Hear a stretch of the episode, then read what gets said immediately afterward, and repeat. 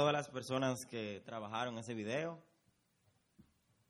Y pues, eh, ya ustedes pueden hacerse una idea de lo que vamos a hablar en esta noche. ¿Se hacen la idea? No. Bueno, una gente sincera que todavía está en el aire, pero está bien, ella es sincera. Eso me gusta de Lisbeth, es muy sincera. Te quiero, Lisbeth. Eh, eso es- ella es mi hermana de long time, para los que no saben. Bueno, de Dios. Y realmente este es el comienzo de una serie de, de prédicas y temas a la que hemos denominado ¿qué creemos nosotros, los cristianos? Nosotros los que creemos en Jesucristo y que estamos aquí y que realmente compartimos la palabra de Dios. ¿Qué creemos nosotros? Porque muchas personas piensan muchas cosas. Como ustedes vieron, cuatro personas con cuatro opiniones diferentes, ¿verdad?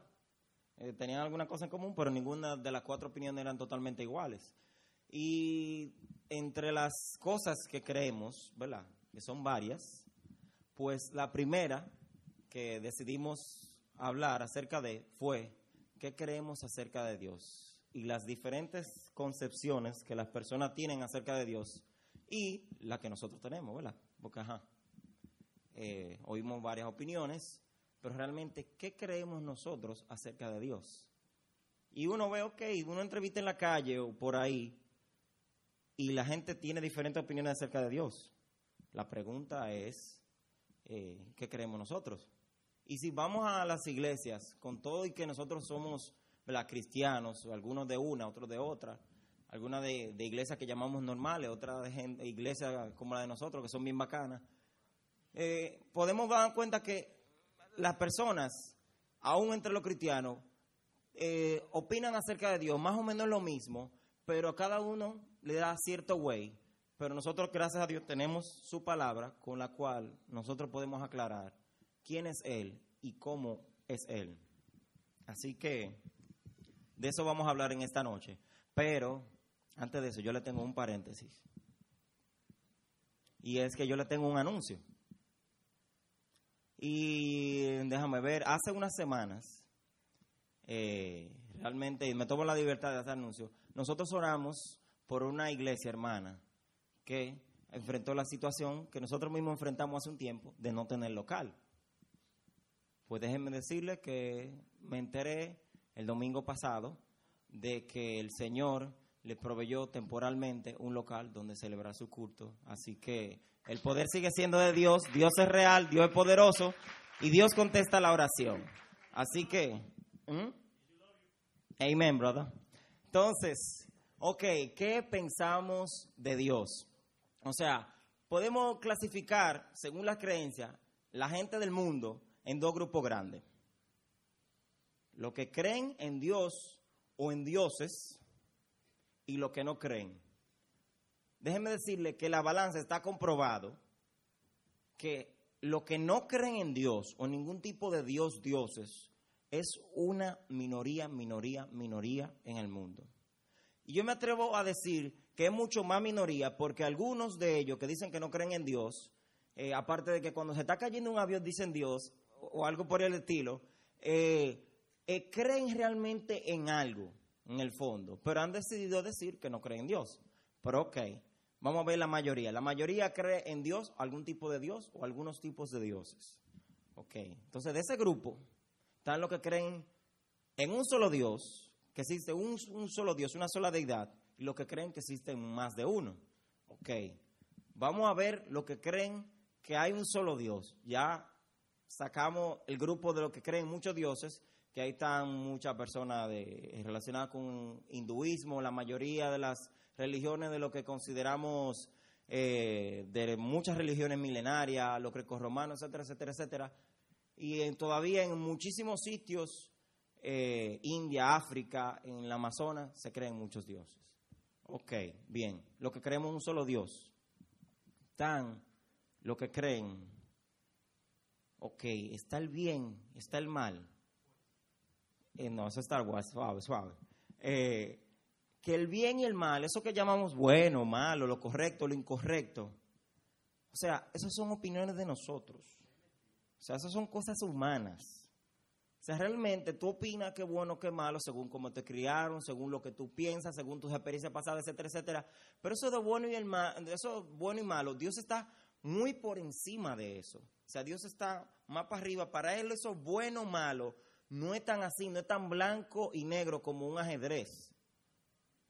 O sea, eso es relativo. Por ejemplo, a ti te, te operaron de una enfermedad que tú tenías. Bueno, el apéndice. Te lo sacaron el apéndice. Ok. Pero ¿qué pasa? Ahí en ese apéndice, o sea, por ejemplo, el médico, tú le gracias a Dios y al médico que te sacó el apéndice. Ah, bueno, fue a ti, fue a Ellos no que decir no, pero está bien. Entonces, Pero ahí en el apéndice, el apéndice, habían células que estaban vivas. Entonces las sacaron. ¿Qué le va a pasar a esas células? Se van a morir. Eso fue malo para esas células. Ustedes medio se reirán, como lo cogerán medio a algunos de ustedes, pero realmente, o sea, alguna persona tiene ese punto de vista, lo mismo que, ok, qué bueno, que me dieron un buen veneno, un buen spray para matar la cucaracha, pero algunas personas piensan que no debieron morir la cucaracha, que eso fue malo para ella. Entonces, o sea, realmente, o sea, lo bueno y lo malo es relativo. muchas personas ponen ejemplos de ese tipo, que lo bueno y lo malo es relativo. Pero hay otros que pensamos que hay cosas buenas y hay cosas malas. Que Dios dice que es bueno, que es malo, que a Dios le gusta lo bueno. Él procura que vivamos lo bueno y que condena lo que es malo. O sea, realmente, aún acerca de un solo Dios, hay diferentes opiniones. Pero esa es la parte como moral, de que si tú haces lo bueno, que si tú haces lo malo, que si esto es correcto, que si esto es incorrecto. Pero esa forma de pensar, de que Dios está por encima de, o sea, como de lo bueno y lo malo es relativo y que eso es muy, o sea, realmente es relativamente inferior para él, su nivel está mucho más arriba y que si uno pudiera elevarse de pensamiento, uno se diera cuenta de que eso también es relativo. Bueno, pero eso no solamente se aplica al mundo moral. Esa idea también está en lo que la gente cree, mucha gente cree acerca de las cosas del mundo físico, del mundo, del universo, de la luna, etcétera, etcétera, etcétera. O sea, está el pensamiento de que, óyeme, Dios hizo todo. Ok, lo que creemos un solo Dios, casi siempre, casi todo el mundo está de acuerdo con eso. Dios hizo todo, todo el universo. Y ellos piensan que lo puso a funcionar. Ok, hasta ahí vamos bien, no hay problema. Pero ¿qué pasa? O sea, realmente Dios lo hizo todo y todo está funcionando. Y si como Dios lo hizo todo, en cada cosa que tú encuentres, en cada persona que tú veas, en cada animal, en cada planta, tú buscas, ahí está Dios o ahí está una parte de Dios. Y se fijaron que creo que fue el segundo, fue, de la entrevista, que dijo, bueno, yo creo que Dios está en todas las personas, etcétera, etcétera, etcétera. O sea, parece que quizá él tiene algo de esa idea. A esa idea usualmente se le llama panteísmo. Mucha gente ha creído en ella, con ese nombre o sin ese nombre. Los hindúes tienen más o menos, muchos tienen una forma similar de pensar, de que Dios está en todas las plantas, Dios está en todas las piedras, Dios está en el mar. ¿Cómo? En toda la materia, en qué sé yo cuánto. Entonces, si tú te pones a ver, Dios es todo, a esa frase, Dios es todo, como que bien, pero entonces todo es Dios. Si tú lo ves todo así, Dios es todo, ok, cool, pero entonces todo es Dios. Quiere decir que Catherine es Dios o tiene una parte de Dios. Algunos dirían amén a eso, pero no lo dicen, ¿verdad que no? Ah. Entonces, pero realmente, o sea, y como que suena cool, como que bien, como que, óyeme, Dios es todo todo es Dios, en toda la parte está Dios, como todos somos felices porque todos tenemos parte de Dios, todos somos hermanos y como que todo bien y como que hay una paz universal, pero sucede que nosotros, lo que creemos en Jesucristo como nuestro Salvador, no pensamos así. Nosotros pensamos, es verdad, Dios lo hizo todo, en eso estamos de acuerdo, Dios lo hizo todo. Al igual que, digamos, déjame ver, ¿quién pinta aquí? ¿Alguien pinta? Ay, me, ay, tú. Eh, digo, esta muchacha, Lisbeth. Yo la vi un día, de verdad, ya pintó una cosa una vez. ¿Eh? Bueno, bueno, pues te vi pintando una cosa y te quedó bien. Ok, entonces tú haces una cosa, un cuadro. Te quedó bien. Tú pusiste tu intelecto, tu esfuerzo, tu tiempo. esa es tu obra, sea maestro no, pero esa es tu obra, ¿verdad? Pero, y se puede ganar dinero con eso. Algunos se ganan unos cuantos cientos de pesos, otros se ganan unos miles de pesos. Pero, wow. Pero tú, has hecho cuadro. Oh, pero bueno. Próxima llamada. Ok, eh, perdón, subestimé a Aime. ok. El punto está, ok, esa es su obra de arte, pero eso no es ella. O sea, hay que distinguir entre el autor que hace algo y el resultado de su obra. La persona que piensa que Dios es todo y todo es Dios, realmente está mezclando, o sea, Dios es todo, ajá, y todo es Dios. Entonces todo lo que él hizo también es parte de él y todo es un pedazo de él, pero no es así. Es verdad que Dios está en todas las partes. Es verdad que todo lo que Dios hizo tiene como su marca, como su firma, que Dios todo lo hizo bueno y lo, y lo puso perfectamente a funcionar.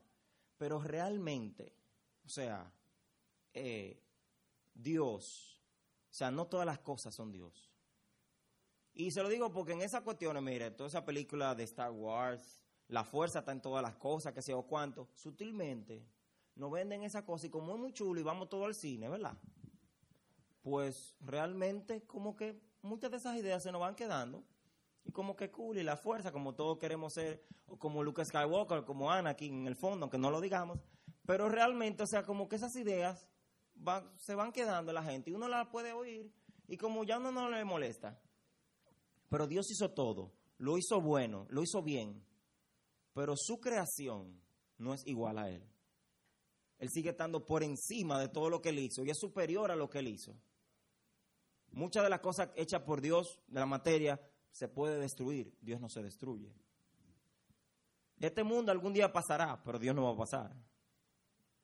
Tú y yo fuimos hechos por Dios. Tú y yo morimos, Dios no muere. O sea, esto se va desgastando, Dios no se desgasta. O sea, que quede claro que Dios es un Dios grande, lo hizo todo, pero no todo lo que él hizo es igual a él. Y realmente, aunque su obra, el universo, y aún su obra maestra sobre todas las obras que somos nosotros, ok, es magnífico, tiene el sello de Dios, pero no es Dios. Y eso tenemos que tenerlo claro. Por lo menos eso lo tiene claro, está claro en la palabra de Dios. Entonces, Dios lo hizo todo, pero no todo es Él. Dios hizo el mundo material, todas las cosas, la energía, la materia, pero eh, eso no quiere decir que todo eso es igual a Dios. Dios tiene poder sobre todo eso. Dios pudiera deshacerlo, así como lo hizo. Él hizo el sol, lo pudiera deshacer. Entonces, vamos un chin para atrás. Vamos, ok, hablamos de lo material, pero antes de eso estábamos hablando de lo moral. Lo que piensan que todo es relativo y dijimos que Dios piensa que todo es relativo, que todo es bueno y malo según cómo se vea o cómo. O sea, Dios está muy claro, o sea, el Dios en que nosotros creemos está muy claro lo que es bueno y lo que es malo. Si no, realmente, nuestra vida, cuál fuera, de que, sigue el ejemplo de Jesús, ¿cuál ejemplo si no importa, todo es relativo? No, que, Dios es amor. Bueno, pero todo es relativo. El amor y el odio, todo depende, porque el amor tiene un poco de odio y el odio tiene un poco de amor y así sucesivamente. Pero bueno, no. Dios está muy claro. Dios es amor y Dios ama. Y quiere amor para, nos da su amor y quiere que nosotros amemos. Dios es puro, Dios es santo y quiere que nosotros vivamos una vida correcta que le agrade. Hay cosas que le agradan a Dios, hay cosas que no le agradan. Entonces, o sea, dependiendo cómo pensemos acerca de Dios y lo que tengamos en la mente acerca de Dios, dependerá muchas de las decisiones que nosotros hagamos. Si nosotros pensamos que Dios considera que todo es relativo y que no hay bueno ni malo, no hay ni bueno, ni justo, ni pecadores, pues realmente, ¿cuál es el, show de estar siguiendo una serie de reglas o, una serie de, mandamientos que Dios pone? Porque todo es relativo. Yo robo a los ricos porque realmente tengo amor para los pobres. Eso decía Robin Hood, ¿verdad? hasta que la pregunta es, ay, Ramoncito, ¿qué? ¿Eh? Entonces, tengamos mucho cuidado. Como nosotros pensemos de Dios, eso va a afectar la manera en que vivimos. Si pensamos, bueno, eh, todo es Dios y Dios es todo, podemos llegar un momento a pensar que yo mismo puedo ser Dios y bueno, porque realmente la marca de Dios está en mí, etcétera, etcétera, etcétera. Y si yo me elevo mi pensamiento, etcétera, etcétera, etcétera, yo puedo hacer un Dios o yo mismo soy Dios. A algunos les gustaría esa idea, pero realmente no fuera verdad. Realmente no fuera verdad. Y te guayaría como quiera, así que lo siento mucho.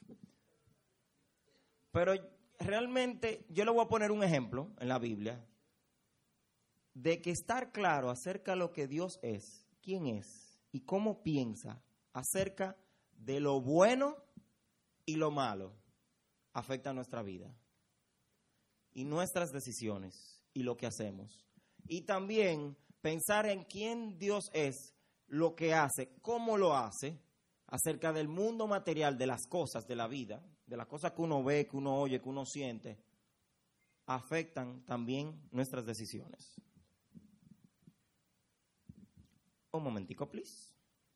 Vamos a buscar, bueno, lo que puedan leer, o usen sus lentes infrarrojos para ver la oscuridad. En Daniel 3. Daniel capítulo 3, verso 16. Ok, gracias, gracias, gracias al equipo de producción que ha encendido las luces.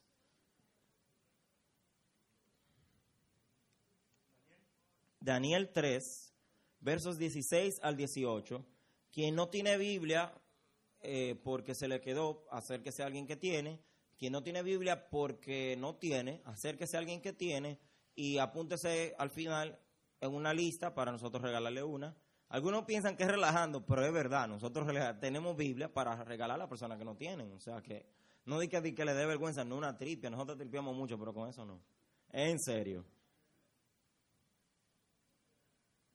Ok, Daniel, para lo que tiene Nueva Versión Internacional, que es la que regalamos aquí, es la página 839.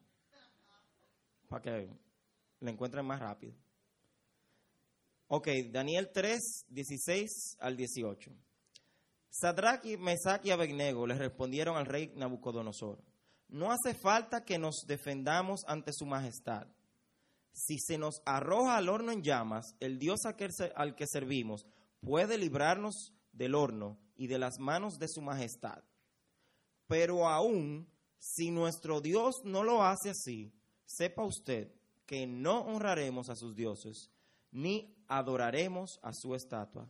Señor, en el nombre de Jesús, completa todo lo que necesita nuestro pensamiento y nuestro corazón para recibir plenamente tu palabra y la pongamos en práctica.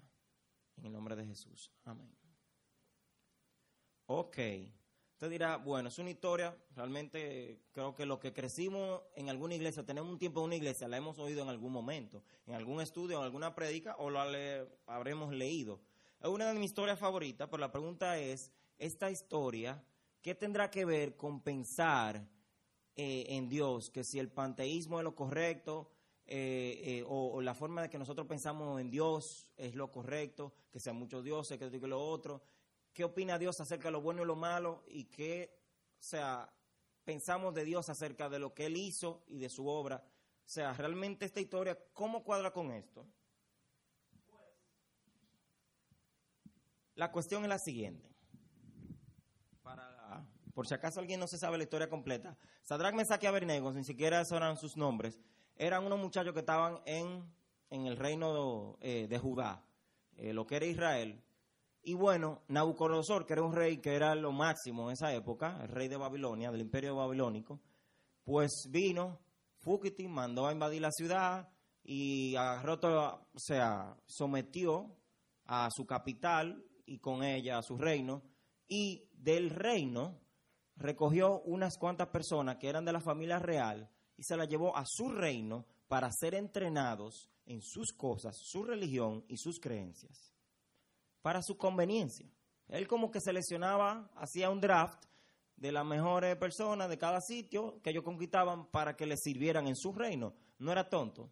Entonces, ok, ellos eran esclavos y le tocó pues estudiarse muchísimas cosas. Hicieron como una especie de concurso, él los examinó a todos y Daniel, el autor del libro, y Azarías, Misael y Ananías quedaron mejor, o sea, diez veces mejor que todos los otros. Y por lo tanto le dio unos puestos bastante heavy. Ustedes saben que cuando alguien lo pone en un puesto heavy, ¿despierta qué? Envidia. La envidia no mata, pero mortifica. Ustedes dirán que no es bíblico. Yo leí un verso en la Biblia que dice que la ira que es destructora, que esto y que lo otro, que el odio, pero hay, hay quien como la envidia.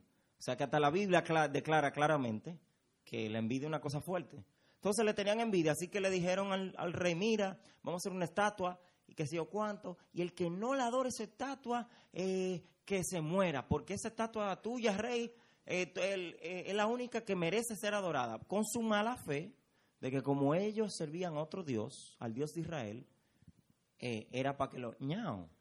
Así que efectivamente pusieron la estatua, tocaron los tambores y a esa hora se arrodillaron. Los que venían de diferentes países y todo el mundo, seguro toditos, tenían sus dioses, sin embargo, por lo visto, o todos la adoraron o no llamaron la atención. Por lo visto, ellos como que, ok, Dios del trueno, tú sabes que yo no me quiero morir. Y se arrodillaron. Dios del agua, tú sabes que este es mi trabajo. Y se arrodillaron. Por esos tres jóvenes no se arrodillaron. Ellos le servían al rey. El rey le tenía confianza. Así que el rey le dijo, miren, como ustedes me caen bien, le voy a dar un chance. Estoy de buena hoy. Agarren esta oportunidad porque las oportunidades son calvas. Van a volver a sonar los instrumentos. Wellman va a tocar el ton, ton, ton, ton, otra vez. De que eh. y cuando eso suceda, le voy a dar el chance de que ustedes se arrodillen y adoren. Si no lo hacen, entonces lo vamos a tirar al horno de fuego. Y no piensen que es un horno chiquito donde van metiendo a la persona uno por uno, no, no, no. O sea, era una cosa gigante de varios pisos donde metían el combustible abajo, tenían varios niveles. Entonces, por una cuestión como una especie de puente, lo llevaban y lo tiraban para allá. Y ahí se quemaban. Y o sea, la muerte, o sea, comparado con la muerte en fuego, la horca y la guillotina son un favor que te están haciendo. O sea, ahí se te empieza a quemar la piel, se te caen los pedazos de los músculos en llamas, los ojos se te explotan. O sea, en serio, es algo bien desagradable. es para que se le grave.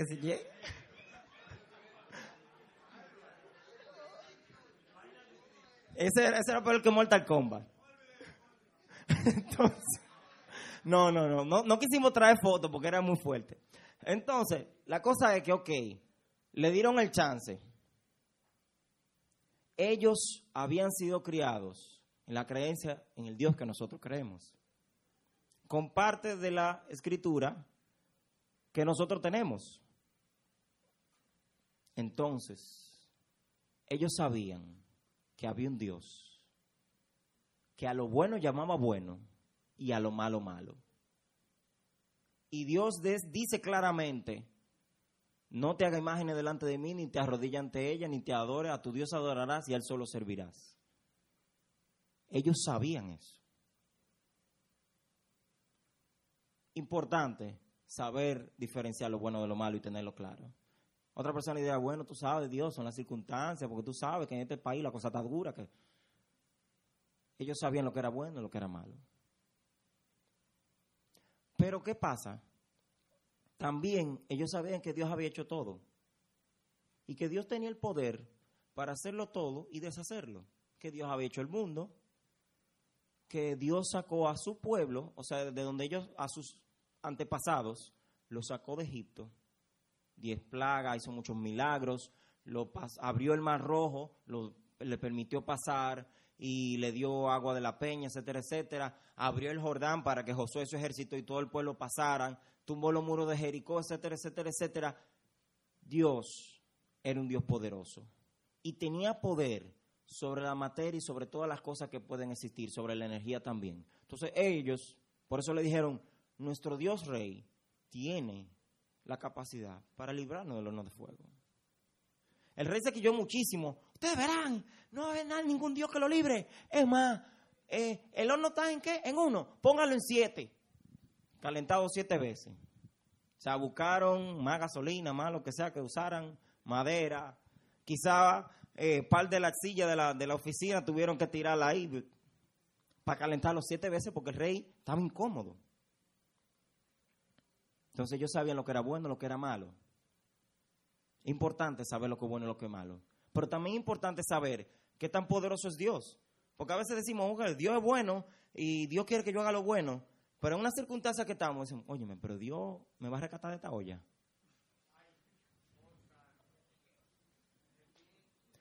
Cuando uno tiene un dolor de cabeza y se toma una pirina y la otra pirina, y que sí o qué, uno como, Dios mío, pero, pero Dios no tiene poder para quitarte el dolor de cabeza. Dios no tiene el poder para sanar a la tía tuya que está enferma, o el tío, el primo, el vecino. Entonces a veces actuamos como si no conociéramos que Dios hizo todo. Y estamos a veces como mendigando en este mundo cosas que Dios puede hacer a favor de nosotros si nosotros tenemos fe. Si no, pregunta a un grupo que estaba predicando en un sitio empezaron a tirar tiros. Y no, sí, es verdad. Y nada, tiraron muchísimos tiros, señores, fueron muchos tiros, yo estaba ahí. Y Dios nos libró. Amén. Entonces, Dios, bueno o lo malo, tiene poder sobre las cosas, pero también algo Dios tiene poder para cambiar la gente. Quisiera poder decirle, oye, me Dios tocó al rey, él se arrepintió y cambió la ley y lo dejó ir. No, lo mandó a tirarlo para allá. Pero antes de que ellos lo tiraran, ellos le dijeron, no vamos a discutir, Dios no puede librar. O sea, ellos estaban conscientes de que Dios tenía poder. Pero si no nos libra, no porque Dios no puede, pero a veces Dios permite que su gente se mueran y pasen a su presencia. Así es la vida, eso pasa. Ellos dijeron, si Dios no nos libra, como quiera, no vamos a fallarle. No vamos a adorar la estatua, no, no, no vamos a, rendir honor o lo que sea a la estatua que ustedes han hecho ni a sus dioses. Preferimos morirnos. Déjenme decirles, esos muchachos eran esclavos serán menos que los otros que eran ciudadanos originales del reino. Tuvieron mucho tiempo teniendo que estar comiendo una cosa diferente, tuvieron que leerse muchísimas cosas que ellos no querían leerse, pero tenían que hacerlo porque era obligado. Y después que tienen la oportunidad de estar en una posición decente, de tener un buen sueldo, de tener una buena oficina con aire acondicionado, caramba, o sea, óyeme, ellos pudieron haber pensado, bueno, ¿sabe algo? Dios Dios perdonador. Adoramos ahora la estatua. Y después nos arrepentimos. Ustedes se ríen. Ah, está bien. Y después, después que nos vamos, vamos a la habitación, nos tiramos y nos ponemos a llorar y nos arrepentimos. Dios nos va a perdonar. Déjenme decirle, si eso hubiera pasado y ellos se arrepienten de corazón, Dios lo hubiera perdonado. Pero Dios cambia a las personas. Que unos muchachos que eran esclavos, que fueron tenido en menos por un tiempo, después que tienen la oportunidad y tienen esa tentación de tener la oportunidad de arreglarse con el rey y enfriarse otra vez, ellos tuvieron la valentía de enfrentar al rey del reino más grande de esa época, para algunos el reino más glorioso que ha existido, para algunos historiadores. El reino que hizo los jardines colgantes de Babilonia, que fueron de las siete maravillas del mundo, etcétera, etcétera, etcétera. O sea, ellos le dijeron, no, que ni vamos a discutir. No le vamos a fallar a nuestro Dios. Óyeme, Dios cambia a la gente por dentro. Gente que pueden tener uno a menos, Dios la pone a hacer más. Gente que quizá antes no se atrevían ni a decirle a otra persona, eh, mira, eh, te invito al círculo, porque, ¿y qué es ese círculo? Es una iglesia cristiana. Porque le daba vergüenza admitir que eran cristianos. Hay gente que sale quizás para la iglesia y no sale con Biblia para que en el camino no lo vean, para que, para que, qué sé yo, porque le da vergüenza. Gente así, Dios la cambia y la vuelve valiente. Gente que tiene una mente negativa, que quizás yo no voy a salir de esta, no voy a bromar. Yo soy ñame, yo, yo, yo no voy a pasar las pruebas nacionales. Dios la cambia. Mucha gente piensa así. Dios cambia a la gente. Yo tenía una amiga mía que se salió de mi colegio porque tenía problemas, tuvo que cambiarse un colegio para estudios, de, o sea, de, que le daban clase especial, gente con problemas. No, una loca no, no un problema así, sino un problema de estudio. Tenía problemas de estudio. Muchos de los que estudiaron conmigo no acabaron su carrera. Y ella pacientemente acabó la medicina. No, no era loca. Tuvo un tiempo de problema y Dios la ayudó. Dios cambia a la gente. ¿Y para qué? Para simplemente hacer una buena historia y que nosotros tengamos algo de qué contar y hablar en el círculo. No. Y con esto voy a concluir. El rey se quilló mucho, lo mandó, lo llevaron por la escalinata. La cosa estaba tan caliente que los soldados que lo agarraron para llevarlo, para tirarlo, del calor, sin caer adentro, se murieron. Será tanto el calor que ellos, uh, y ahí mismo se quedaron. No se volvieron a levantar. Ellos cayeron adentro y vayan a ver si esa gente eran crueles, que ellos le tenían, o sea, tenían como unos abiertos, ¿verdad? Para que los espectadores pudieran ver a los condenados adentro quemándose. Porque era un espectáculo, o sea, ellos querían verlos quemándose. No solamente saber que se quemaban, sino verlos quemándose. Y efectivamente estaba el rey en su sitio VIP para verlo quemándose. Estaba así esperando. Y él ve, pasan unos cuantos segundos, unos cuantos segundos más. Él está esperando gente retorciéndose y pedazos cayéndose. Y él como que,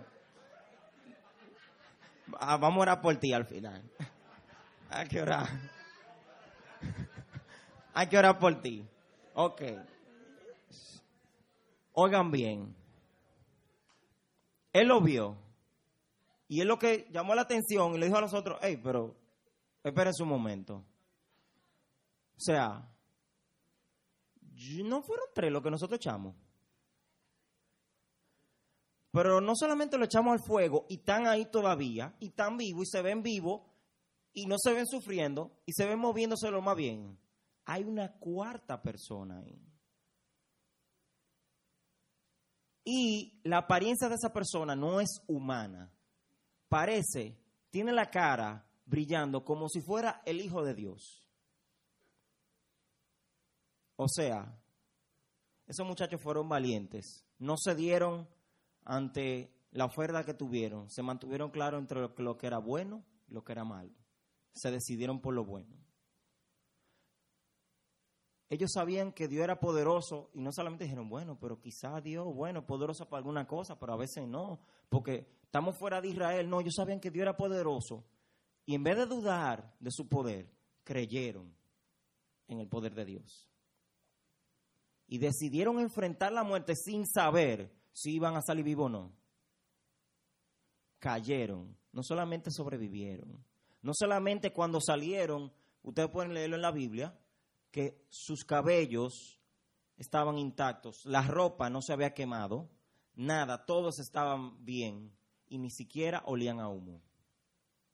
Eso no es normal, eso no pasa, eso es un milagro. Pero no solamente pasó eso y se volvieron famosos y están ahí. No solamente pasó eso. O sea, Dios no solamente un Dios que marca lo bueno y lo malo, que es poderoso para hacer todas las cosas, que creó el universo, etcétera. Dios no solamente lo cambió a ellos de ser unas personas esclavos a ser los más excelentes estudiantes, a tener posiciones envidiables, los volvió personas valientes, capaces de enfrentar a quien sea, porque se enfrentaron al rey, pudieron enfrentar a quien sea, y no se dieron. No se echaron para atrás dijeron, bueno, loco, tú sabes que bueno, bueno, tal vez. No, dijeron, no, vamos a ser fieles a Dios y punto, no hay que discutir. Pero también Dios es un Dios que te acompaña. Dios nunca te deja solo. En esa historia se vio la manifestación de Dios. En otras historias no se ve a Dios manifestándose en una forma visible, pero Dios siempre está ahí para sus hijos. Dios no es solamente un Dios, ah, yo hice el universo, qué lindo es, ah, bien. Dios no es solamente un Dios, ah, yo tengo reglas, hay cosas buenas y cosas malas. Dios es un Dios que quiere cambiarte por dentro. Quiere que tú seas una persona diferente, que tú pienses diferente, que tú sientas diferente, que tú veas la vida de una forma diferente a como la ve la gente, la, gente que no tienen a Dios. Dios quiere cambiar tu vida, pero también quiere, en cada paso de tu vida, Dios quiere acompañarte. Dios no te quiere dejar solo. Dios quiere que tú sepas que el problema que es tuyo sea muy grande o muy chiquito, Dios está ahí contigo y Dios te quiere acompañar. No se sabe lo que estaban hablando ellos tres con el Señor? No sabemos. Quizá estaba hablando de lo que habían pasado. Uno pensará, bueno, es como todo lo vemos muy serio, como Dios le estaba hablando de las profecías futuras, de esto y que lo otro, que no, tal vez lo estaba felicitando. Yo personalmente pienso que estaba diciendo, hey muchachos, lo hicieron bien. Mientras todo el mundo se arrodilló, déjenme decirle, ellos no eran los únicos judíos en todo el reino. Había más. Porque ese reino tenía muchos esclavos. Y probablemente muchos de sus otros compatriotas recibieron más o menos la misma educación que ellos, un chin menos, un chin más. Y sabían que Dios decía que, que no había que ser idólatra, que eso era malo. Sin embargo, los únicos que agarraron fueron a ellos. O sea, entre mucha gente que tenía quizá creencia similar, muchos judíos que tenían creencia similar a la de ellos, los que lo agarraron fueron a ellos. Claro, a ellos le tenían la mira puesta, pero tal vez muchos de sus compatriotas dijeron, bueno Dios, yo tengo que salvar el pecueso esta vez, te la debo. Y se arrodillaron, pero ellos no. Dios cambia a la gente, pero tú te tienes que dejar cambiar. Dios te acompaña, Dios quiere estar contigo, pero tú tienes que creerle. Si tú no le creí entonces. Dios quiere hacer de tu vida, de pasar de ser uno más quizás del montón, a que tu vida, sea que la registren en un libro o no, pero que esté registrado allá arriba, que tú fuiste un héroe, una heroína para el Señor, que tú fuiste fiel para Él. A Dios sí le importa mucho lo que tú creas de Él. Importa mucho que tú sepas quién él es y cómo es Él y de qué Él es capaz. A Dios le interesa que tú estés claro en lo que tú crees de Él y la idea que tú tienes en tu mente de Él. Es importante. No, que las cosas de Dios son todas así como adorar y que si o cuánto. No hay que razonar mucho. Todo es cool, qué güey. ¿Mm? O sea, ok, qué cool.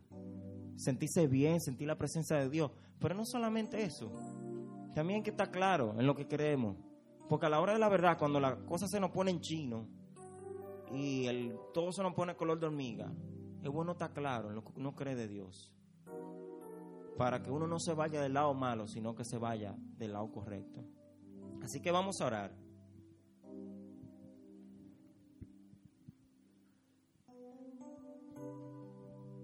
Es bueno estar claro en las cosas que creemos de Dios, en saber quién Él es y cómo Él es. Y hay una cosa que la Biblia tiene muy clara, dice muy, muy claro.